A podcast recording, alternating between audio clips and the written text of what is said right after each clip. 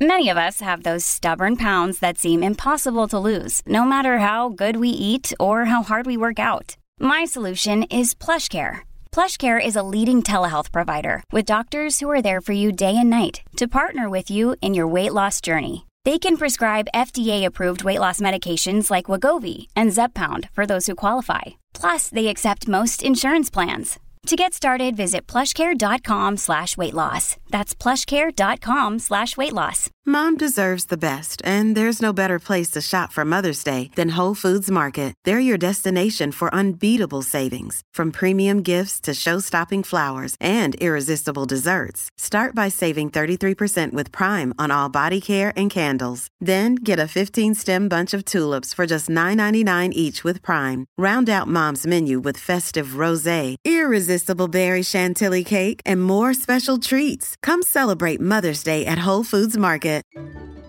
Imagina que acabas de despertar en un mundo donde el único chocolate que existe es rosa. Ese hermoso chocolate rubí brillante produce destellos en tus ojos. Antes de que te des cuenta, se te hace agua la boca. Tomas el chocolate rosa entre las manos y por fin le das un mordisco a esta obra de arte. Sabe bien, pero no sabe a chocolate. Existe un amplio debate sobre si el chocolate rosa es el cuarto tipo de chocolate o no. Tenemos chocolate negro, blanco, con leche y ahora, rubí. No exactamente, pero no te preocupes porque pronto entenderemos por qué. El chocolate rubí apareció en el mercado en 2017 a través de una empresa suizo-belga llamada Barry Callebaut. La técnica para que sea rosa es un secreto, pero sí han explicado un poco sobre el proceso. Puede que no lo sepas, pero es necesario atravesar un largo proceso antes de pasar de un grano de cacao a una barra de chocolate. Después de cosechar las vainas de cacao, es necesario secarlas y fermentarlas. Your brain needs support, and new Ollie Brainy Chews are a delightful way to take care of your cognitive health. Made with scientifically backed ingredients like Thai ginger, L-theanine, and caffeine, Brainy Chews support healthy brain function and help you find your focus, stay chill, or get energized. Be kind to your mind and get these nootropic chews at ollie.com. That's O L L Y.com. These statements have not been evaluated by the Food and Drug Administration. This product is not intended to diagnose, treat, cure, or prevent any disease. Esto suele ser lo que le da al chocolate su sabor potente y complejo. Después hace falta tostar los granos, momento en el que adquirirán el color de chocolate negro al que estamos acostumbrados. Tras moler los granos y convertirlos en chispas de cacao, la última parte del proceso consiste en fundir las chispas en una especie de salsa de chocolate que se mezcla con azúcar, mantequilla, leche o lo que quieras. Algunos granos son de color púrpura por naturaleza y obtienen un tono más oscuro durante el proceso de fermentación. Pero para hacer chocolate rubí, los fabricantes deben detener la fermentación en algún punto intermedio. Así es como conservan parte de su púrpura original, que, junto con otros ingredientes secretos, puede convertirse en rosa.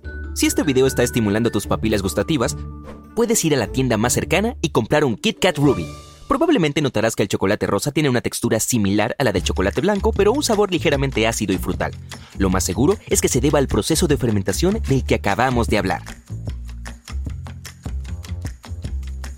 En caso de que no puedas encontrar a Kit Kat rosas, hay otra receta que se acerca bastante al sabor original del chocolate rubí.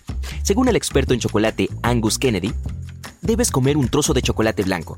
Añádele unas frambuesas y un trocito de chocolate con leche. Así es más o menos como sabrá una barra de chocolate rubí. Ah, y un dato curioso. También existe un amplio debate sobre si el chocolate blanco es realmente chocolate o no. Los científicos sostienen que no podemos llamarlo chocolate blanco porque no contiene semillas de cacao. El chocolate blanco es simple mantequilla de cacao con azúcar y generalmente algo de vainilla para darle sabor. Otros estudios afirman que lo que la ley exige para llamar a algo chocolate es un simple porcentaje de grasa de cacao. Si esa es realmente la norma, el chocolate blanco podría ser llamado chocolate sin ningún problema.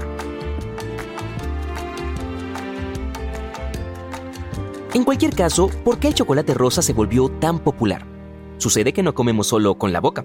En la comida intervienen todos nuestros sentidos. El tamaño, la forma, el color y la textura desempeñan un papel importante en lo apetecible que nos puede resultar un alimento.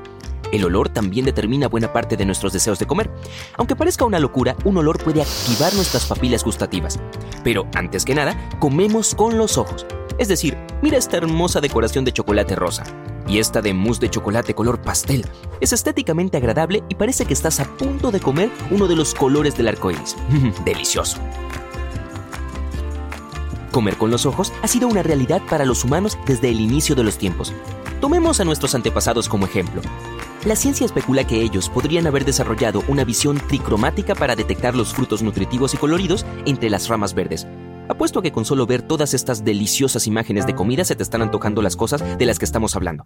Pero nuestros cerebros no son tan listos cuando de comer se trata, y es fácil engañarnos. Por ejemplo, si bebes un líquido rosa que sabe a plátano, tu cerebro necesitará un momento para procesarlo correctamente, ya que lo esperable es que la bebida sepa a fresa.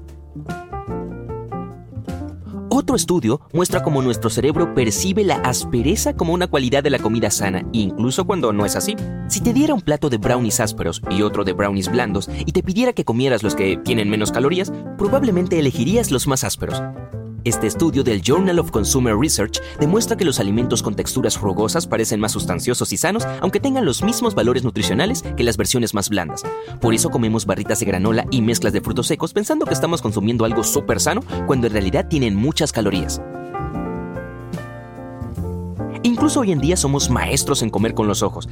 Las redes sociales te alientan a que lo primero que hagas una vez pedida la comida sea tomarle una foto. Cuanto más bonito sea el emplatado y la comida en sí, más me gusta obtendrás y más venderá el dueño del restaurante. Mirando el lado genial, parece que las cocinas de todo el mundo son cada vez más ingeniosas. ¿Has oído hablar del bagel arcoiris? Internet se obsesionó con él hace unos años, y con razón. Su masa recuerda más a plastilina que algo comestible, pero es un espectáculo para la vista y una comida extremadamente popular entre niños y adultos. Es como comer un rayo de sol, dijo uno de sus admiradores. Mientras más vivos sean los colores, mejor. ¿Y qué hay de los objetos cotidianos comestibles como un cepillo para el cabello? Juro que en realidad es un pastel. Aunque parezca raro comer un pastel con forma de cepillo, también es muy interesante. Esta nueva tendencia de las redes sociales es bastante sorprendente y está llena de objetos comestibles extraños, como cámaras, jabones de mano, botellas de agua, bolsos, y la lista continúa. Los tazones de açaí también son muy populares en las redes sociales. Este delicioso tono púrpura brillante, cubierto con filas perfectas de granola, semillas de calabaza y avena, me hace agua la boca con solo mirarlo. Pero la cocina también está volviéndose cada vez más exagerada a la hora de captar la atención de los consumidores de todo el mundo. Estoy pensando en la hamburguesa quíntuple de Burger King. Son cinco carnes de Whopper, cinco rebanadas de queso y cinco porciones de tocino. ya te haces una idea. En otras palabras, más de 2.000 calorías en una sola hamburguesa, que es más o menos la cantidad nutricional que una persona promedio necesita consumir al día. Es impactante cuando la miras. Imagina comértela.